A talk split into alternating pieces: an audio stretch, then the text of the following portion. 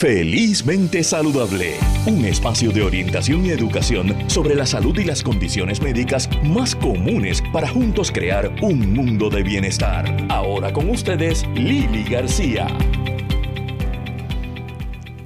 Muy buenos días amigos de Felizmente Saludable. Eh, Lili García aquí con ustedes en este sábado 28 de octubre. Eh, todavía bastante seco después de wow, del diluvio que tuvimos ayer, pero se espera que esto cambie para la tarde, por eso han dado un aviso de eh, vigilancia de inundaciones para toda la isla eh, hasta el lunes en la mañana. Así es que muchísimo cuidado y si no tiene que salir en la tarde o en la noche, no lo haga. Pero tenemos un programa bien interesante para ustedes. Eh, la semana pasada no tuvimos contactarnos con, con Nélida Rivera, directora de Delia's Respite for Caregivers. Cómo ayudar a los cuidadores en el área del cuidado al Alzheimer, del Alzheimer, pacientes de Alzheimer. Vamos a estar conociendo lo que es una prótesis ocular, qué condiciones la requieren. Eh, y vamos a estar hablando también acerca de los servicios y lo que viene nuevo por ahí en el Centro Comprensivo de Cáncer, que es mucho. Pero hoy comenzamos el programa, eh, como muchos ya saben, mañana es el Día Mundial de la Psoriasis.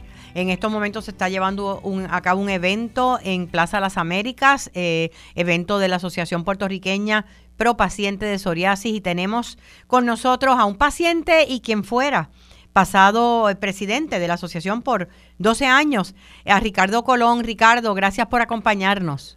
Hola, hola, mucho gusto, cómo no, saludos a todos. Eh, Ricardo, sé que durante la mañana hoy en Plaza eh, han tenido clínicas con dermatólogos porque el público muchas veces se le hace muy difícil el acceso a dermatólogos porque son pocos y están hasta el cuello. Eh, ¿Cómo ha estado de público hoy la actividad?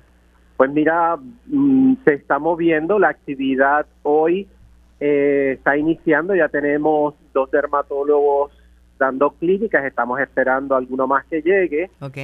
Em, eh, estamos aquí, como bien dices, en plaza, con acompañados, ¿verdad? Y tenemos el apoyo de Fundación Piel, Sociedad Dermatológica, eh, Fundación Bechar, hay estudiantes de medicina que están que están haciendo el apoyo y, también un poco observando y demás. Em, aprovecho para decir, ¿verdad?, a todos los que sean pacientes de psoriasis y el día es hoy, el día es hoy, es el 28 Ah, el 28 de, octubre, ok, pues. El 28 de octubre, el Día Mundial es hoy. Eh, que sepan que existimos, que tenemos una asociación puertorriqueña de ayuda al paciente de psoriasis, que apoyamos, educamos a los pacientes con la enfermedad psoriásica y a la comunidad. El sitio oficial es triple, o sea, www.psoriasis, que sabemos que se escribe con P iniciando. Con PS, PS. Y psoriasispr.org. Eh, y que nos pueden contactar. Nuestro lema es abrázame, la psoriasis no se pega. Y haciendo siempre eso, la campaña educativa y estar nosotros actualizado. Y ahora mismo eh, eh, el evento es toda la tarde, de hecho yo me uno a ustedes a las 4 de la tarde, tengo el cierre con una charla de motivación y comedia. Eh, junto a mi prima Marian Pavón, vamos a estar cerrando a las 4 de la tarde hoy. Están ubicados en el segundo nivel cerca de donde está Sears Brand Central, ¿verdad? Sí, estamos justamente al lado de Sears, Brand Central, de frente tienes ahí, dice Roma. Ok frente a Roma. Eh, en el segundo nivel de Plaza Las Américas para los amigos y amigas que quieran todavía llegar, a, llegar hasta allá, porque las clínicas son hasta el mediodía, pero después hay interesantes eh, eh, entrevistas, ¿verdad? A, a, diferentes profesionales y pacientes en el área de la psoriasis. Y quería que tú, Ricardo, me hablaras acerca de tu experiencia con la psoriasis. Ay, familia. Mm, yo puedo decir brevemente, yo comencé haciendo un resumen a los 15 años con la psoriasis. Eh, de poco, mi familia es una familia de pocos recursos, nací en, me crié entre Camus y Lares. Okay. Y cuando comenzó mi enfermedad, eh, comenzó precisamente, o donde más me atacó fue en las manos. Ah. Eh, así que imagínate un adolescente con las manos que, que, que evidentemente no son no se ven bien. Claro, porque la seguro. sí, es muy muy cruel en ese sentido, pues es algo tan visual que la gente te rechaza. ¿No había Eh, algún paciente de psoriasis en tu familia? Porque se habla de predisposición. Sí, sí, mi abuelita tenía psoriasis. Ok. Eh, yo la vi con la psoriasis a ella, sí. Y después supe que otros familiares míos, ya yo con psoriasis ya adulto, otros fueron desarrollando psoriasis, incluyendo un hermano mío. ¿Pudieron diagnosticártela con prontitud?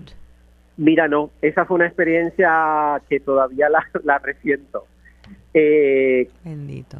yo fui a, a un médico que era un, no voy a decir nombre, pero era un reconocido dermatólogo en Arecibo. Eh, me vio, me puso cremas, me para acá, me cambiaba tratamientos y pero llegó un momento en que no podíamos seguir y el tiempo que estuve nunca me dijo cuál es tu condición. Sí. Eh, posteriormente entró a la escuela superior y una trabajadora social que recuerdo con mucho amor me vio y me dijo, vamos a hacer lo siguiente, vamos al hospital de Castañer. Y allá Ah, un médico generalista que tenía un grupo de estudiantes empezó a verme y le dijo a los estudiantes, miren esas manos, miren esas uñas, ¿qué ustedes creen que es? Nadie sabía y él le dice, eso es psoriasis. Esa fue la primera vez que yo escuché que yo tenía que psoriasis. tú tenías, y, y no conocías la condición, me imagino. No, y que fueron médicos generalistas, porque fui a un dermatólogo y nunca me lo dijo. Sí. Si lo escribió en papeles, nunca me lo dijo, que yo recuerde. Y eso Y- cambió, entonces ya había un tratamiento, digo, yo sé que esto ha evolucionado muchísimo eh, en los últimos años, pero en aquel momento, aunque tú eres jovencito, pero a los 15 años no había tanto. No, no, y los tratamientos eran tópicos, es decir, son cremas y ungüentos y todo eso.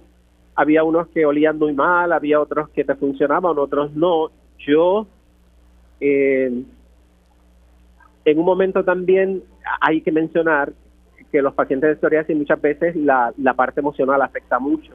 Seguro. Y yo me desconecté, me desconecté de los médicos y yo seguí tratamiento por mi cuenta y abusé de la cortisona y mi piel se deterioró, eh, mis manos se atrofiaron porque aunque se ven funcionales y, y, y demás, y claro que las puedo usar, pero por ejemplo yo puedo tener fuerza para abrir algo, eh, pero no tengo la piel para, para que resista esa fuerza, entonces se me puede partir la piel. Ah, Y todavía otras día de hoy está así, o sea, el daño se, se Oh mantuvo. sí, oh sí, sí, mi piel es muy fina, parece una cebollita en las manos. sí. Ok.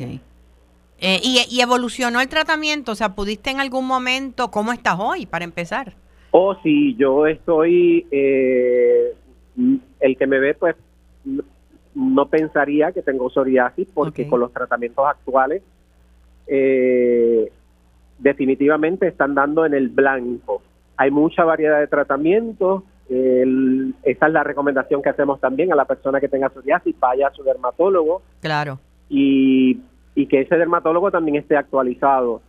Yo un consejo que le doy a las personas y me lo doy a mí mismo también es eso, eh, orientarte, buscar información, porque si no, pues no, no, no encontramos la solución. Y un dermatólogo actualizado te va a dar el, el tratamiento adecuado seguramente. Y si yo no tuviera el tratamiento que tengo ahora mismo, yo creo que en un año, quizás menos, pero yo doy un año, yo pues no podría salir de mi casa quizás por la artritis y por la psoriasis, porque la psoriasis trae una maletita que vienen más cositas ahí, viene artritis, síndrome metabólico, problemas pues cardíacos y demás. O sea que en tu caso, eh, por eso es que se habla ahora de la, de la enfermedad psoriásica. ¿Desarrollaste artritis psoriásica también? Sí, sí, sí, desarrollé artritis psoriásica y gracias a Dios los medicamentos actuales te ayudan en eso, te bajan la inflamación y te ayudan a, a, a- a manejarla. Por eso digo yo que es muy fuerte, la psoriasis es, es cruel. sí. Eh, ahora mismo eh, estás en tratamiento, pero ¿qué cambios en estilo de vida has mantenido que podrías recomendar especialmente a aquellos que son padres eh, de pacientes con psoriasis que son adolescentes o jóvenes? Bueno, en estilo de vida y, y, y algo que yo llevo de siempre y que yo recomiendo mucho es la lectura por el tema de, de la reflexión, de el, el, el hacer ejercicios de, concientización, ¿verdad? El, de mindfulness, de mindfulness, sí. Eh, centrarte en cosas simples y dedicarte a algo como puede ser también tocar un instrumento que te relajes, que, que, te, sirva. Y, para mí eso es bien importante, igual que la parte espiritual, según la creencia de cada cual. Claro. Eh, camine por ahí y haga buen camino. Sí. O sea que el, el, el estrés definitivamente te exacerba la condición. Esa es la clave. La persona tiene que alejarse, es una de las claves, sí, tiene que alejarse del estrés, de la tensión, de las emociones fuertes, de sí, y eso hace mucho daño, exacerba la condición. Yo siempre digo que una de las alternativas es eh, no solamente eso que mencionaste, ¿verdad? De practicar el mindfulness o la respiración plena eh, y consciente, sino también el aprender a decir que no y el uno bajar las revoluciones, que yo a veces no lo practico, pero debería. Y, una de las cosas que yo recomiendo también, y no sé si, si, la gente lo ve así, yo pienso que es como decía una canción, eh, dando es como se recibe. Cuando tú das, cuando tú te das a los demás, cuando tú das amor, eh, te da, te da, es, una alegría, es una paz interior que, que te llena tanto. y ahí pongo de entre paréntesis, ¿verdad? aunque la gente no me conoce, eh, mi esposa y yo eh, adoptamos dos niños hace hace poco, hace tres años. Ay, qué hermoso. Y, es una es una bendición tan grande dar amor y recibir amor, porque no solamente darlo, también hay que dejarse querer. Eso es muy importante. A veces los pacientes y las personas que sufrimos alguna condición nos encerramos, nos aislamos y no debe ser.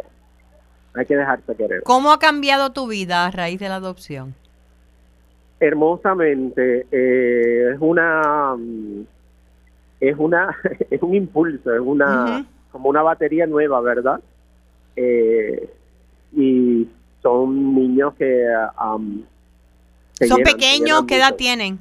Eh, 8 y 7. Okay. ¿Y entienden entienden tu condición?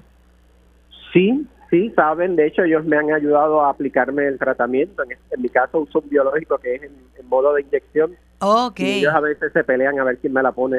Ay, qué lindo. o sea que sí lo conocen y están aprendiendo y entienden las limitaciones que tiene papi. Sí, sí, sí, sí, sí.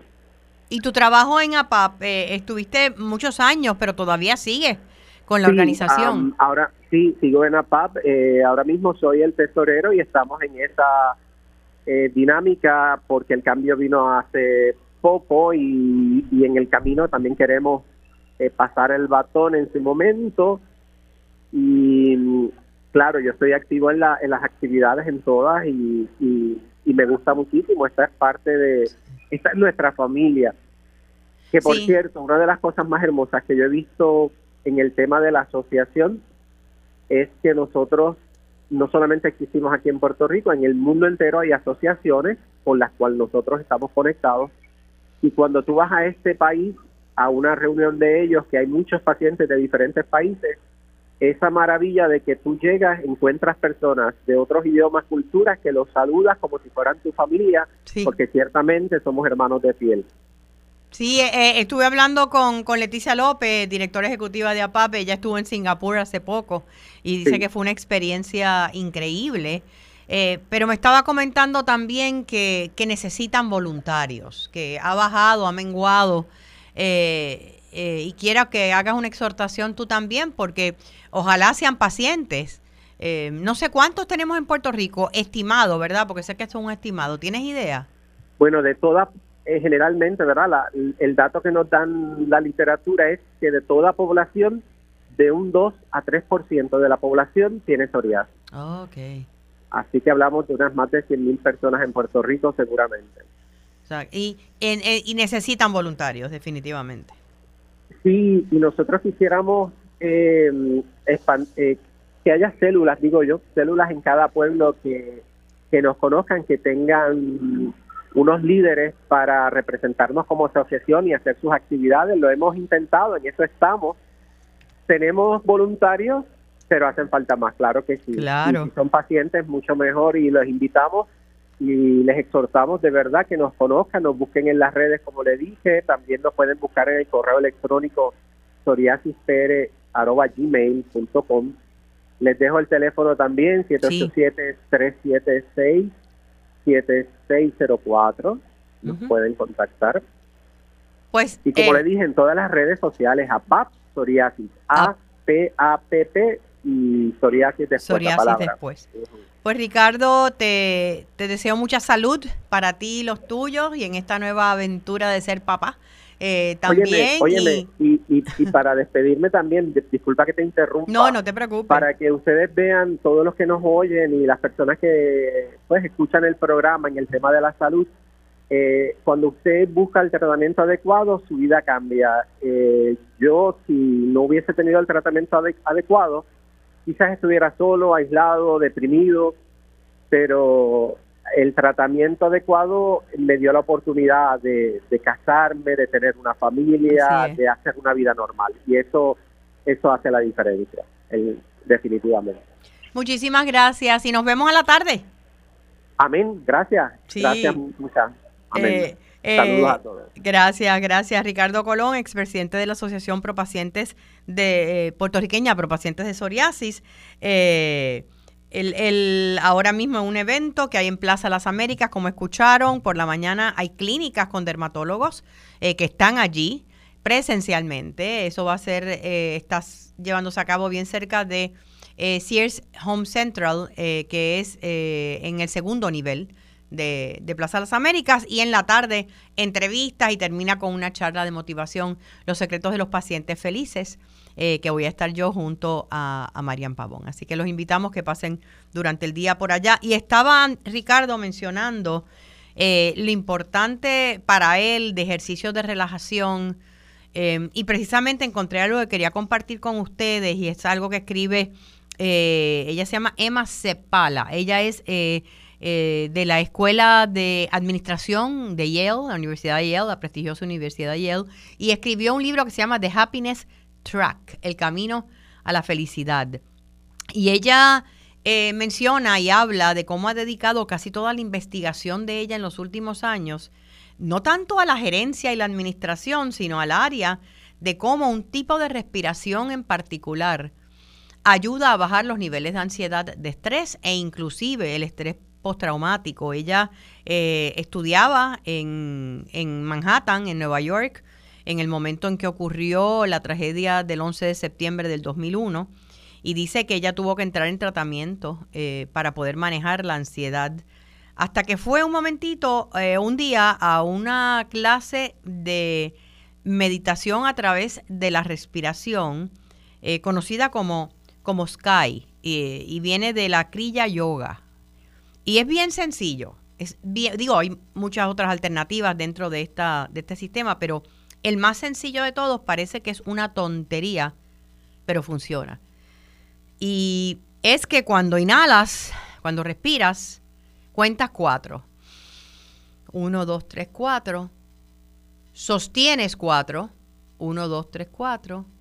Y al exhalar, exhalas en ocho, contando. Uno, dos, tres, cuatro, cinco, seis, siete, ocho. Inhalas por la nariz 4, sostienes 4 y exhalas por la boca en 8 conteos. Y lo que va ocurriendo en ese momento es que se van calmando las emociones, calmándose la ansiedad. Esto no es un sustituto para cualquier otro tratamiento, pero parte de la investigación que han hecho ella y sus colegas ha sido bien interesante. Eh, ella trabajó con veteranos eh, que retornaban eh, de la guerra del Golfo con estrés postraumático, y los efectos de la meditación Sky y la, respiración. Dice que comparados con un grupo control, o sea, un grupo con que no practicó, la diferencia fueron del cielo a la tierra. Sus niveles de ansiedad bajaron al nivel de la población normal.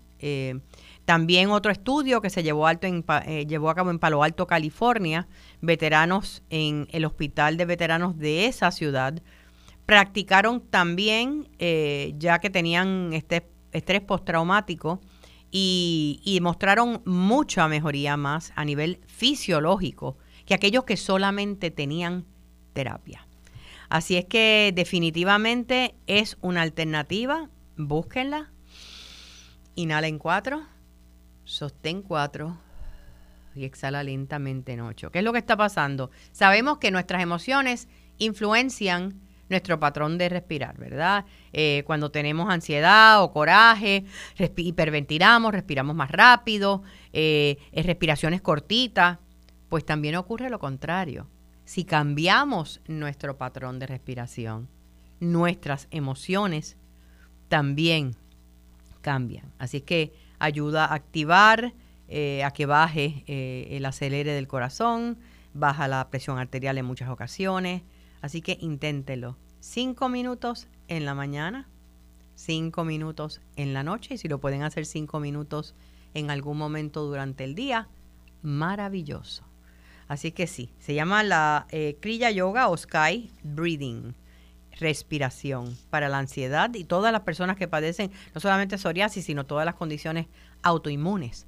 Em, es excelente para nivelar eh, el estrés, bajar la ansiedad, y a veces también la depresión y la tristeza que viene como resultado de alguna de estas condiciones médicas.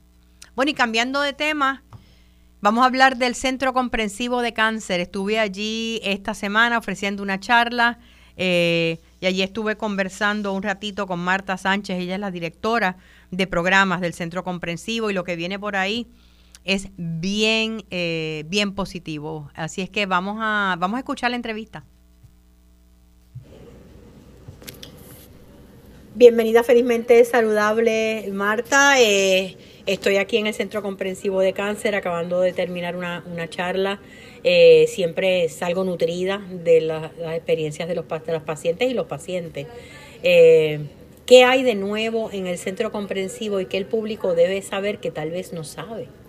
Pues yo creo que, primero que nada, darle las gracias a Lili porque ella sale eh, reconfortada y, y, con bríos, pero nuestros asistentes a las actividades de ella siempre, siempre salen con muchísima más energía, eh, más positiva y con más deseos de enfrentar su diagnóstico.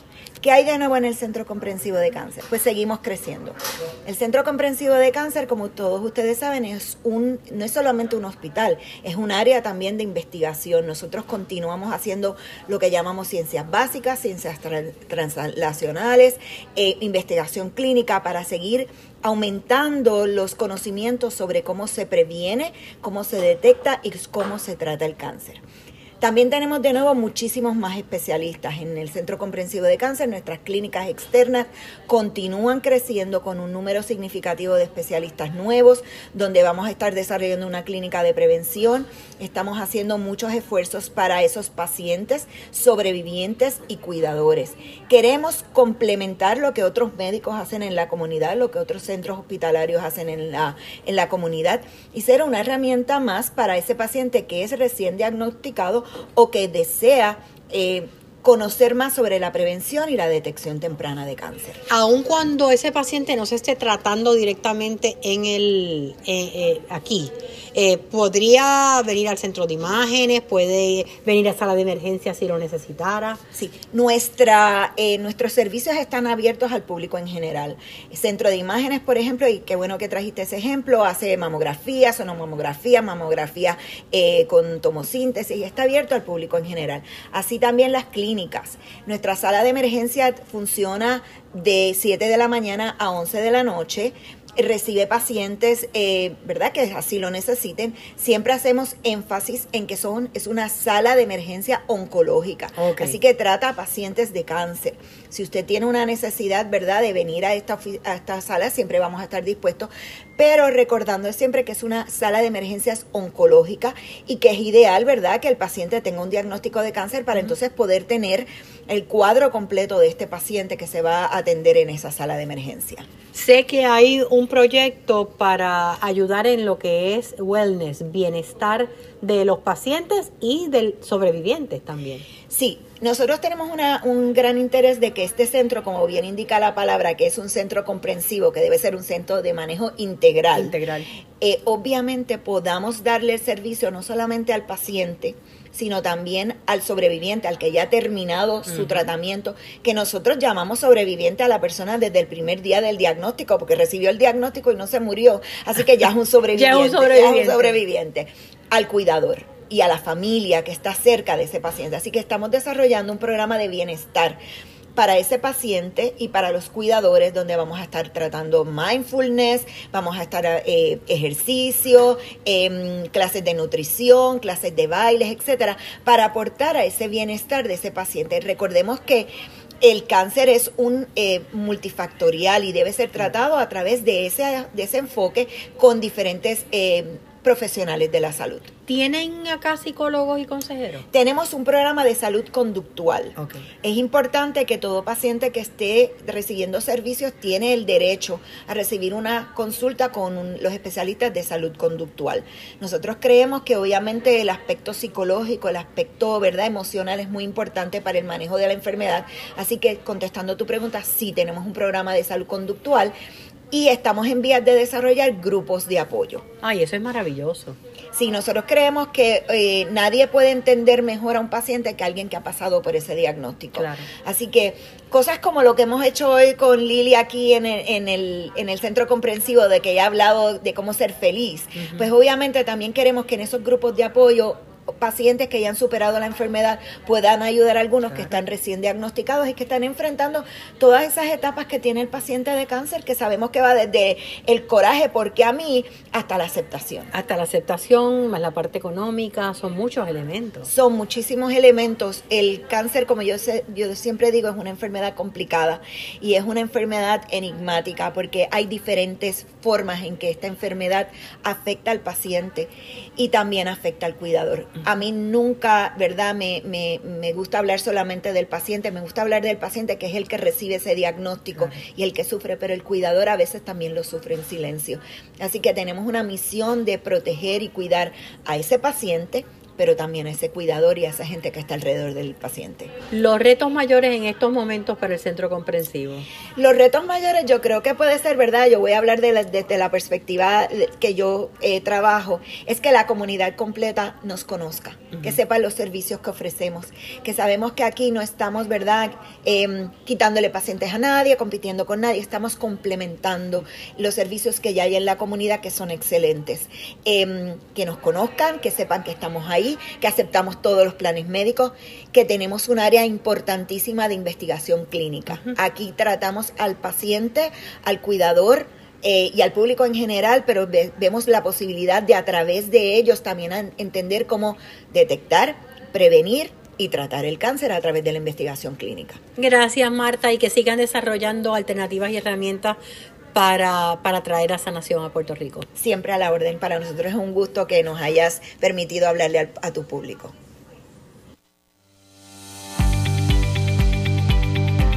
Quédate con nosotros, oriéntate, edúcate y vive felizmente saludable en Radio Isla 1320. Cuando tienes psoriasis, sientes que todos te miran y que tu psoriasis es el foco de atención. Vivir con psoriasis en placas de moderada a severa va más allá de tu piel, más allá del dolor, la inflamación y la incomodidad constante de las miradas. Para ayudar a manejar tu psoriasis, habla sobre tus síntomas, cómo te afectan y busca junto a tu médico el plan de tratamiento adecuado para ti. Para conocer más sobre la psoriasis, llama al 1-866-276-9670 o visita psoriasispr.com. Auspicia AbbVie. Si tiene alguna condición crónica como hipotiroidismo, hable con su médico para ver si una receta de 90 días es adecuada para usted. Con una receta de 90 días tendrá el tratamiento suficiente para tres meses y así será menos probable quedarse sin su medicamento. Además hará menos viajes a la farmacia y un copago solo cada 90 días. Si su médico establece que el medicamento a largo plazo es eficaz y lo tolera bien, pregúntele hoy si una receta de 90 días es adecuada para usted. Auspicia AbbVie. Seguimos con más en Felizmente Saludable. Ahora con ustedes, Lili García. De regreso a Felizmente Saludable con Lili. Bueno, eh, el próximo viernes eh, se estará llevando a cabo, estoy hablando del viernes, espérate que ya uno no sabe ni en qué día anda, el viernes 3 eh, de noviembre, eh, el evento con una gota das vida, o sea, una sangría, la fraternidad Delta Phi Delta en Coamo junto a B-Health. estaremos allí desde las 9 de la mañana hasta las 2 de la tarde. cambiaron las restricciones, gente, para la donación de sangre. Eh, ¿Y qué quiere decir eso? Que pacientes eh, de artritis reumatoide y otras condiciones autoinmunes, como es mi caso, ya podemos donar sangre. Así que ese día voy a hacer mi primera donación en unos cuantos añitos. Así que los invitamos todos. Pueden entrar a la página de Facebook eh, Fraternidad Delfa Fidelta oficial en Coamo y pasen por allá, ya sean de Coamo o de pueblos limítrofes, para donar sangre y donar vida. y tenemos con nosotros ya en línea a el optómetra y ocularista, el doctor Luis Ruiz Cruz. Doctor Ruiz, muy buenos días y gracias por acompañarnos. Muy buenos días, muy buenos días. Un placer estar con ustedes y saludos a toda la radio audiencia. Sí, sé que sé que estaba viendo pacientes, así que no sabe cuánto le agradezco eh, el que nos acompañe, pero en este ratito quería hablar un poquito. Primero que cuando se habla de ocularista, es un término que no se conoce mucho. Eh, sí, no es un término muy conocido. El ocularista es un especialista de prótesis oculares. Okay. Eh, es el encargado de tomar las medidas, diseñar y fabricar una prótesis ocular para adaptarla y que se ajuste correctamente a la cavidad ocular y que se vea lo más posible en un, en un paciente que haya perdido un ojito. Ok, o sea que, esa era mi próxima pregunta. La prótesis ocular es el ojo completo, no hay prótesis parciales. Mm, bueno, la, prótesis es como la forma de una concha. Okay. Es, eh, no es un, no es una bola como tal. Okay. Eh, no es redonda, es sí, es de la forma del ojo por fuera, pero en realidad es, es cóncava es un dispositivo médico que se diseña para, para reemplazar un ojito natural que haya perdido un paciente por algún trauma o enfermedad. Eh, obviamente el, el reemplazo no le devuelve la visión. No, no, esto es un dispositivo artificial, es un ojo artificial, eh, no está conectado a los nervios ni, ni al cerebro del paciente, por lo tanto el paciente no va a ver por ahí mayormente se utiliza para mejorar la apariencia del paciente y que el aparente que tiene los dos ojos. Y eso hace una diferencia enorme en la calidad de vida y en términos de la autoestima del paciente, ¿no? Definitivamente, definitivamente. El paciente eh, que no está utilizando una, una prótesis se le afecta mucho la autoestima, la confianza, y puede traer otros problemas como problemas de autoimagen, ansiedad, depresión. Claro, sí que estarían relacionados con, con esa autoimagen. Eh, ¿Qué hace o qué es lo más común, verdad, eh, que haría que una persona perdiera ese ojo y cualificara para una prótesis ocular?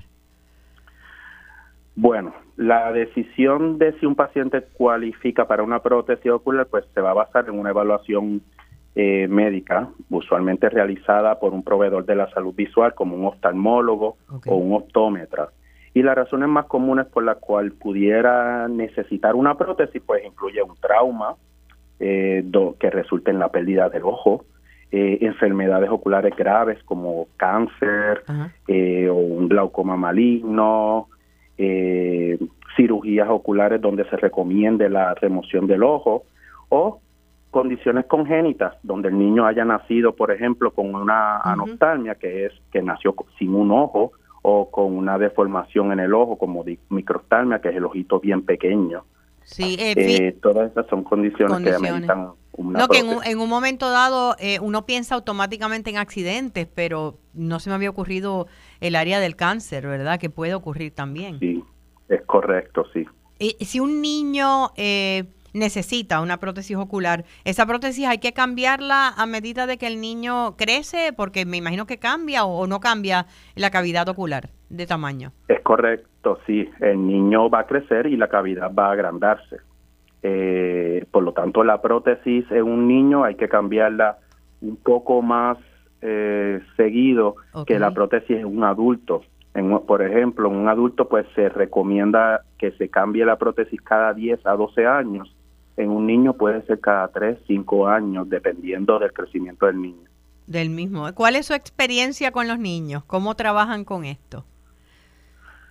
Eh, bueno, el niño pues básicamente dependiendo de la edad, eh, se le hace un molde de la cavidad para determinar cuál es el tipo, la forma que le que se le pueda adaptar mejor la prótesis.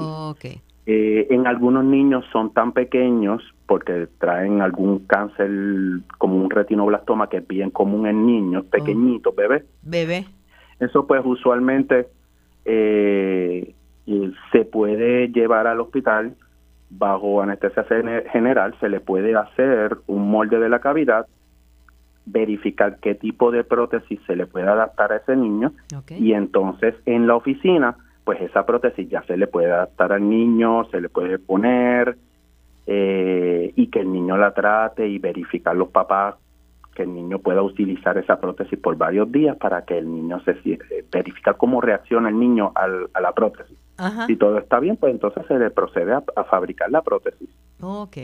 En el, eh, la, las prótesis se fabrican en Puerto Rico, en su misma oficina lo hacen. ¿Es ¿Dónde entra el oftalmólogo o puede hacerlo todo el procedimiento un optómetra? El oftalmólogo entra en el sentido de que, por lo general, el oftalmólogo es el que refiere al optómetra ocularista a hacer la prótesis. Ya el, ya el paciente, cuando llega al, al optómetra, eh, ya ya el ojo ha sido removido por el oftalmólogo y ya ha tenido el cuidado médico apropiado para y ya está la cavidad sana y ya se ha recuperado de la cirugía y todo cuando llega al, al, ocularista.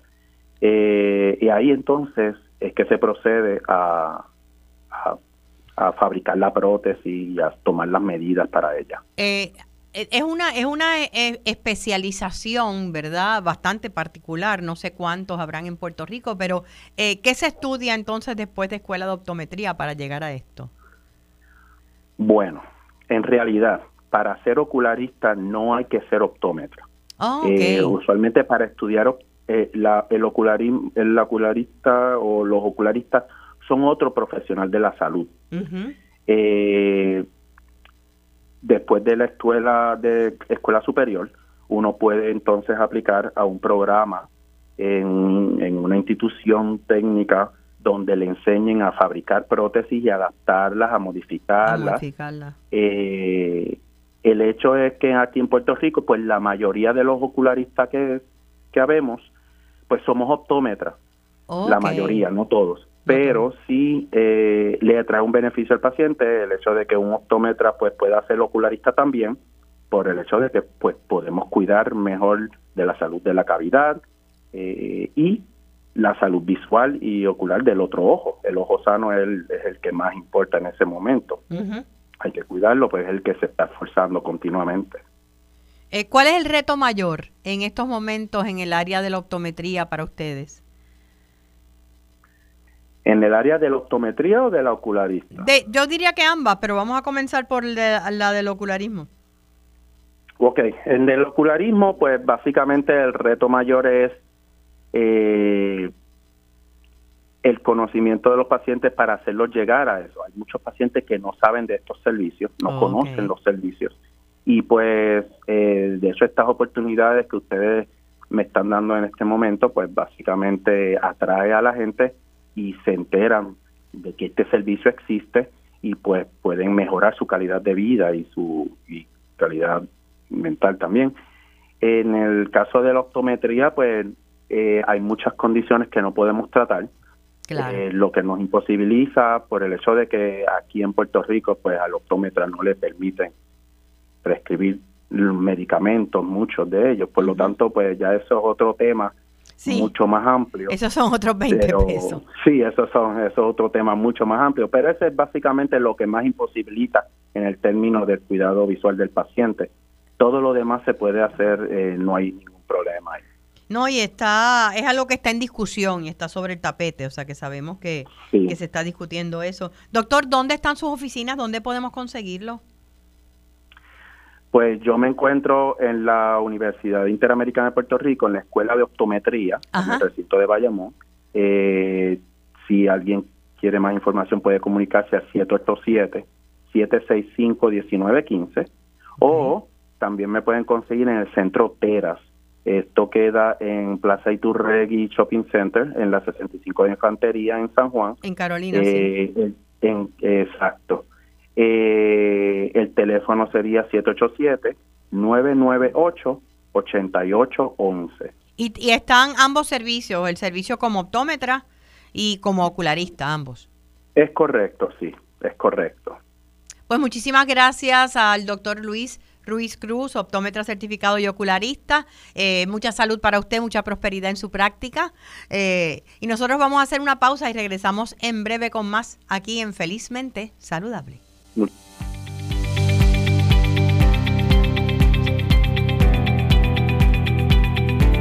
Quédate con nosotros, oriéntate, edúcate y vive felizmente saludable en Radio Isla 1320. El hipotiroidismo puede tener muchas caras. El cansancio y la falta de energía, cambios emocionales y la dificultad para concentrarte. Tu piel luce diferente y estás perdiendo cabello o aumentas de peso sin razón alguna. Podría ser hipotiroidismo, lo que hace que tu metabolismo se ponga lento y afecta el funcionamiento de tu cuerpo. Habla con tu médico hoy, pregúntale por la prueba de TSH y presenta tu mejor cara.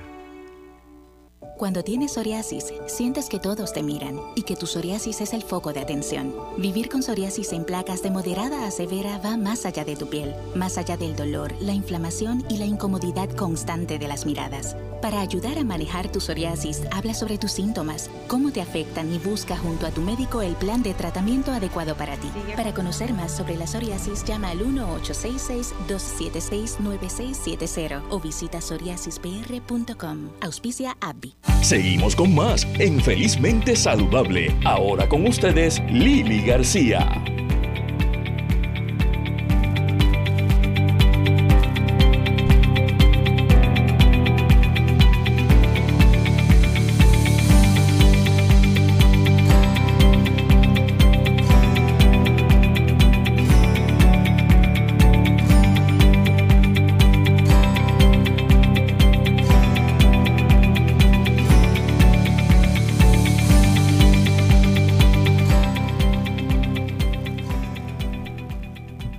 De regreso. De regreso a Felizmente Saludable con Lili. Hoy ha sido un día de, mucho mindfulness. Eh, eh, tenemos pendiente a la doctora Nelida Rivera, directora ejecutiva de Delia's Respite for Caregivers, eh, para hablarnos sobre nueva, esta nueva organización creada por eh, Wilneria Merced Forsyth, eh, que es para, em, en honor, ¿verdad?, su mamá, doña Delia, eh, para ayudar a las personas que, eh, que están cuidando a pacientes de Alzheimer y otros tipos de demencia. Em, y sabemos, y estaba hablando con, con alguien hace poco en un grupo de apoyo que yo realizo, em, y con pacientes de un grupo quiropráctico, y ese día había muchos, pero muchos casos de personas que o, son cuidadores en estos momentos, o su padre o madre está comenzando en el proceso de Alzheimer, eh, o que ya eh, fallecieron, ya partieron, pero tuvieron que hacer eh, ese trabajo, ¿verdad? De cuidarlos, de estar allí para ellos, ¿verdad?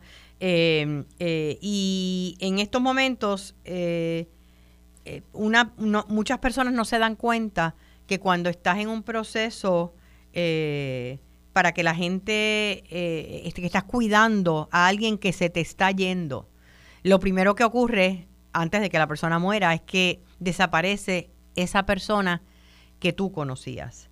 Eh, y, y, eso, eso es, es un proceso de pérdida. Y hay personas que pues muchas veces no lo entienden.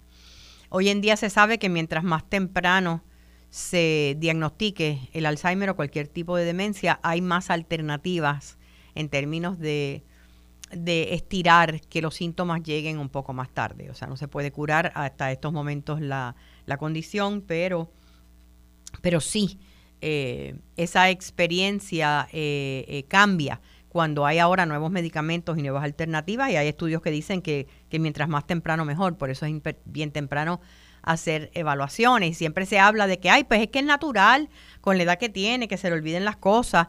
No necesariamente. Hay olvidos y hay olvidos. Todos tenemos momentos de estrés. Hay días que yo pues no encuentro las llaves en ningún sitio.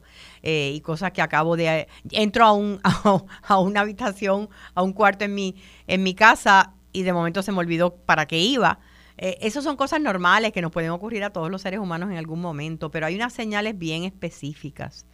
Y, y yo quisiera que si alguno de ustedes, ¿verdad? Eh, eh, generalmente no hago llamadas en el programa, pero sí pudieran llamarnos al 787-292-1703, el cuadro de Radio Isla, 292-1703 o 1704, y me cuentes tu experiencia eh, en términos de esas etapas que pasaste, eh, porque escucharlos a personas que están empezando en el proceso siempre hace una diferencia. Em, para dar un repasito, ahora ya poniéndome el sombrero de tanatóloga, lo que son las etapas de la pérdida. Eh, las pérdidas de muchos tipos, porque pérdida, la gente piensa en pérdida y piensa en la pérdida de un ser humano, de un, perdón, de un ser querido, pero no necesariamente. Hay pérdida de de, empleo, hay pérdida de relaciones, hay pérdida de, salud ante un diagnóstico. Y está la pérdida esta paulatina que se da cuando alguien que tú quieres, alguien bien cercano a ti, de, repente comienza a mostrar Alzheimer o cualquier otro tipo de demencia. Y, eh, eh, y, están, eh, pues, la negación, ¿verdad? que es la primera etapa de la pérdida. Y después el coraje, por qué le está pasando eso a este ser, por qué me está pasando a mí, porque obviamente pues eh, una pérdida de un ser querido de ese tipo, eh, cognitiva, pues nos toca a todos, a todos en la familia. Em, lo tercero es esta negociación que a veces hacemos en la tercera etapa de la pérdida, la negociación de, de ay Dios mío, pues si tú pues la sanas o, o, o la ayudas con esto o lo ayudas con esto, pues pues yo te prometo que te doy, ¿verdad? A veces entramos en esa, eh, en esa, en esa dinámica que no necesariamente es la más saludable, pero que nos ayuda a entrar a aceptar lo que es esa pérdida, que se llama en este caso una pérdida extendida, porque la pérdida comienza mucho antes. Mi experiencia, ¿verdad?, con personas eh, que seres queridos mueren luego de demencia o de Alzheimer, es que yo lo fui o la fui perdiendo poco a poco.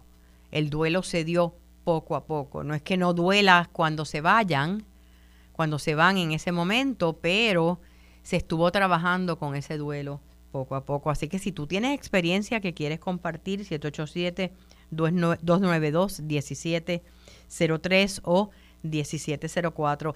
Y la, la, cuarta etapa de la, del duelo eh, sería la etapa de eh, de la tristeza o la depresión, ¿verdad? Es cuando, es cuando nos duele tanto el ver a ese ser eh, eh, así, ya estamos entrando en que ya lo aceptamos para entonces entrar finalmente al periodo de aceptación.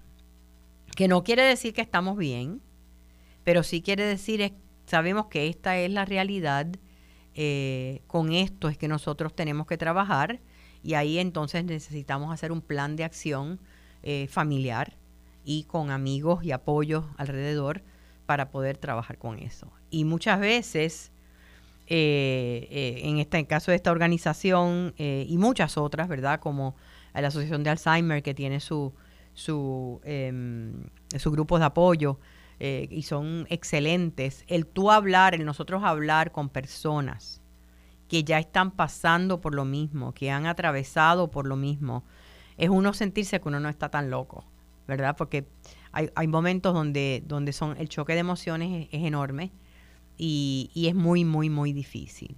Eh, en mi caso, eh, aunque no fui cuidadora directa, sí fui, eh, como decir, tutora de una tía que, aunque no tenía Alzheimer, sí tenía otro tipo de demencia.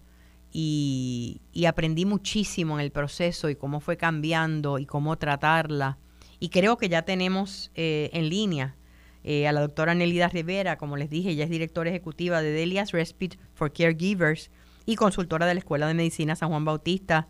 Eneli, ¿estás con nosotros? Hello. Hello. ¿Es conmigo? Sí. Ah, bien. La oigo todos los, todos los sábados mientras estoy en mi cocina.